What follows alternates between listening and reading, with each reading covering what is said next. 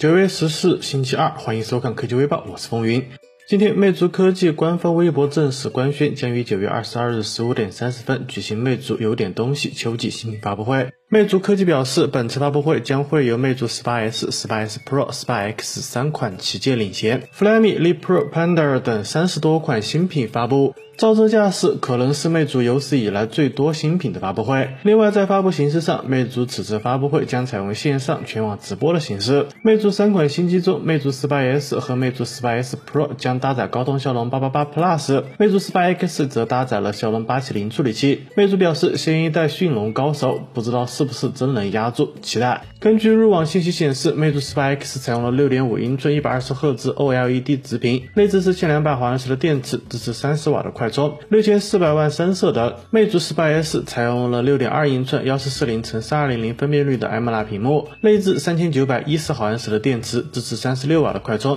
采用六千四百万加一千六百万加八百万像素的三摄组合。魅族十八 S Pro 采用了六点七英寸幺四四零乘三二零零分辨率的 AMOLED 屏幕，内置四四百一十毫安时的电池，支持四十瓦快充，采用了五千万加三千两百万加八百万加三十万像素的相机组合。有多少小伙伴期待这场发布会呢？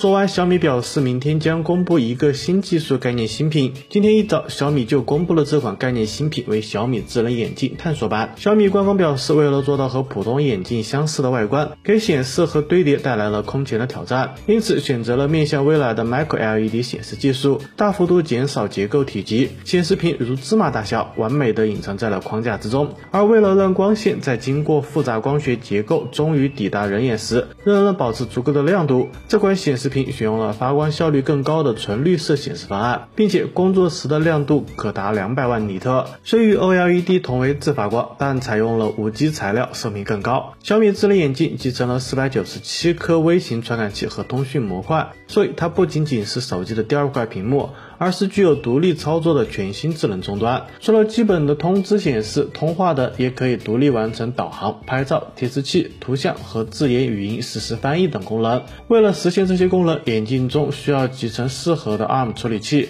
电池、触摸板、WiFi 蓝牙模组等，运行安卓操作系统。在集成这些功能的同时，整机重量只有五十一克。目前不清楚小米官方何时将这款概念产品带入量产阶段。话说，你喜欢这款产品吗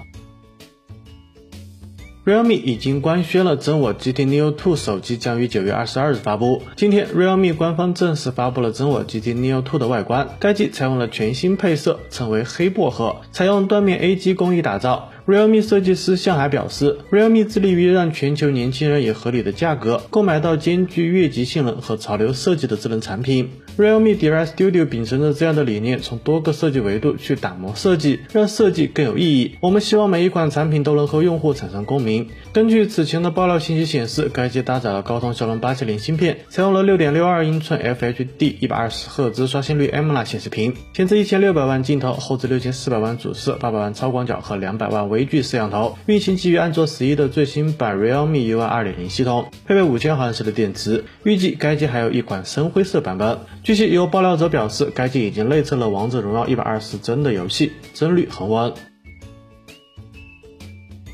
OPPO Find X3 系列目前已经有标准版、Find X3 Pro 和火星探索版等，现在该系列将加入摄影师版。可以看到，该机最大的看点之一就是背部，它采用了独具一格的拼接设计理念，极具辨识度。此外，OPPO 官方还公布了 Find X3 Pro 摄影师版的全套配件，包括手机壳、挂绳孔、精致包装盒等，看来确实挺有仪式感。据悉，该机在配置方面不会有所改变，搭载骁龙八八八处理器，配备一百二十赫兹可变刷新率的屏幕，拥有超大超薄 VC 液冷散热设计，内置四千五百毫安时的电池，支持六十五瓦的超级闪充、三十瓦的无线闪充、十瓦的无线反充，配备十一色双主摄，在标准广角主摄和超广角均采用了 IMX 七六六传感器，连同长焦镜头也支持了十一色色彩采集。该机将会与 ColorOS 十二操作系统一同在九月十六日发布。喜欢的小伙伴不妨关注一下。